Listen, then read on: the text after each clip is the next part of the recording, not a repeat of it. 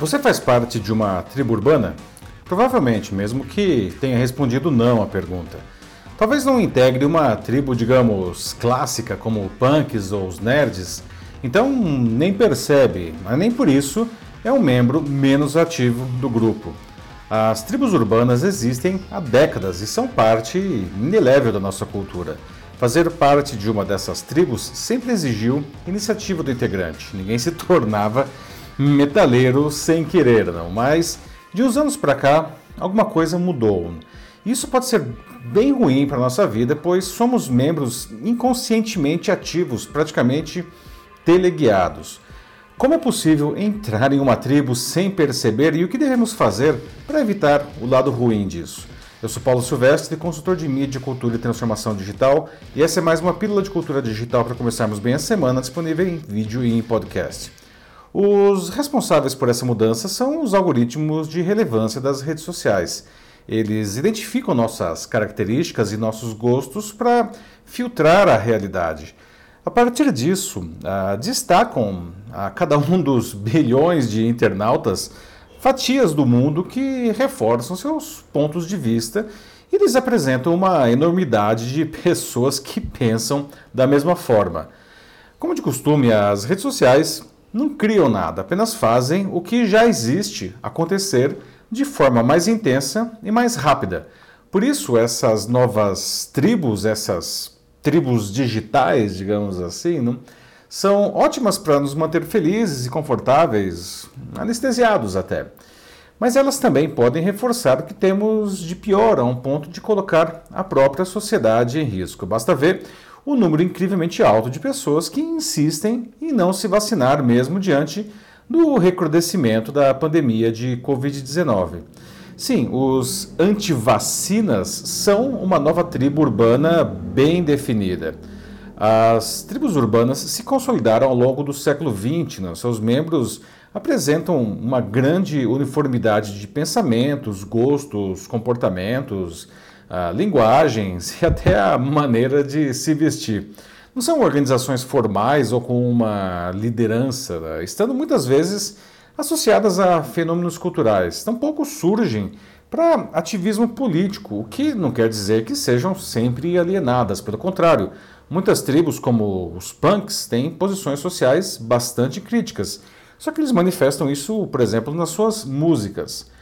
O termo tribo urbana foi cunhado pelo sociólogo francês Michel Maffesoli, que começou a usá-lo em seus artigos a partir de 1985, mas o conceito já existia há décadas antes disso. Né? Outras tribos famosas são ah, os hippies, os geeks, os roqueiros, ah, os skinheads, as patricinhas, os góticos, e por aí vai. Né? Normalmente as pessoas entram em tribos quando são mais jovens, justamente pela necessidade natural de fazer parte de um grupo. É essa característica de querer se associar a pessoas que têm pensamentos semelhantes que permitem que os algoritmos das redes sociais criem novas tribos. Não? Porém, ao contrário das tribos urbanas convencionais, não? muitas tribos digitais surgem exatamente para a política ou acabam, enfim, sendo usurpadas para esse fim por grupos de poder. Né?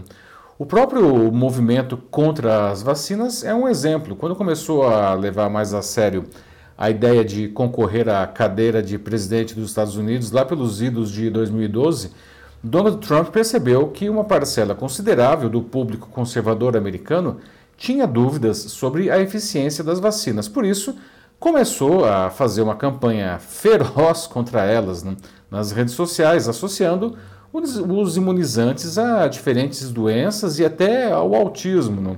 E muita gente acreditou nisso. Como resultado, doenças que estavam praticamente erradicadas voltaram com força, matando muita gente. Mas nem Trump podia prever a pandemia de Covid-19 cuja saída passa necessariamente pela vacinação em massa. Tanto que o ex-presidente negacionista americano se rendeu aos fatos e comprou todas as vacinas que ele pôde. É uma pena que Bolsonaro não tenha feito mesmo, não fez campanha aberta contra as vacinas até onde deu. O resultado é que em dezembro agora, não, 22% dos brasileiros diziam categoricamente que não se vacinariam, contra 73% que o fariam. Já no final de fevereiro, portanto dois meses depois só, com o negacionismo perdendo força diante da doença, não, 89% já diziam querer se vacinar.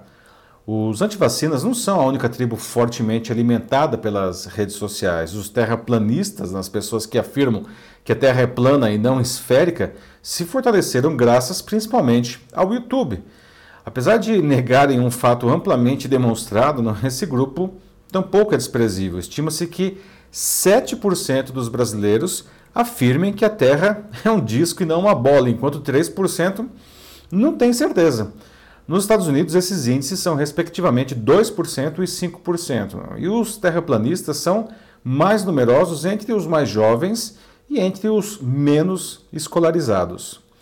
Vistos de fora, não, esses grupos podem parecer um bando de malucos, não, mas o seu tamanho e seu crescimento veloz nas redes sociais não podem ser desprezados.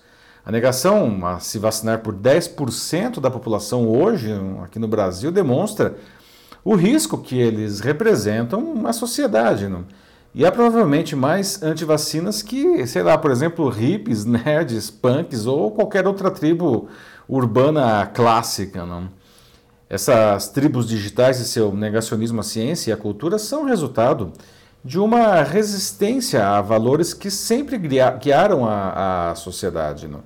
Grupos cujos valores eram vistos como inadequados ou ultrapassados, como, por exemplo, sei lá, homofobia, machismo, autoritarismo, xenofobia, esses grupos eles ganharam voz principalmente com a ascensão de políticos de ultradireita nas redes sociais. E isso explica também a polarização irracional em que o mundo foi jogado. As tribos urbanas, da mesma forma que acolhem os seus integrantes, por vezes rejeitam quem é diferente. As tribos digitais, com seus sentimentos exacerbados pelos algoritmos, fazem isso ainda mais, não? criando divisões que podem descambar em um, insano se você não está comigo, está contra mim. Isso me lembra um pouco as teorias do sociólogo e filósofo polonês Zygmunt Bauman no seu Mundo Líquido. Segundo ele, os relacionamentos passaram a ser menos estáveis e definidos mais pelo acúmulo de experiências. Né? E nas tribos digitais, as pessoas se unem àqueles que podem lhe proporcionar algum benefício imediato, mesmo que seja o simples acolhimento de suas ideias. Mas se aparecer alguém que ofereça mais vantagens ou que saiba manipular os algoritmos melhor, leva todo o rebanho junto. As pessoas precisam resgatar o controle do seu cotidiano né? e o apreço por valores inegociáveis, como o direito à vida. Não? Também precisam aguçar o seu senso crítico para não serem manipuladas por distorções de outros valores, não? como o direito à liberdade na boca de vivaldinos. Não? Eu fico feliz em ver o crescimento de uma conscientização frente a esses males. Não? Mesmo companhias e lideranças empresariais estão se engajando nisso, até mesmo porque o alinhamento de valores entre marcas e o seu público é ótimo para os negócios. As redes sociais também estão trabalhando nisso, se não pelo amor, não, pela ameaça de governos que as responsabilizam pela disseminação, por exemplo, das fake news. Né? Quanto a nós, enfim, temos um papel fundamental nessa história. Né? Não há nenhum problema em ser geek, punk ou hippie, não. Apenas não seja coisas como terraplanistas ou antivacinas, né? por favor. Né? Nós precisamos nos unir em torno de ideias que valham a pena e que principalmente melhorem o mundo para todo mundo.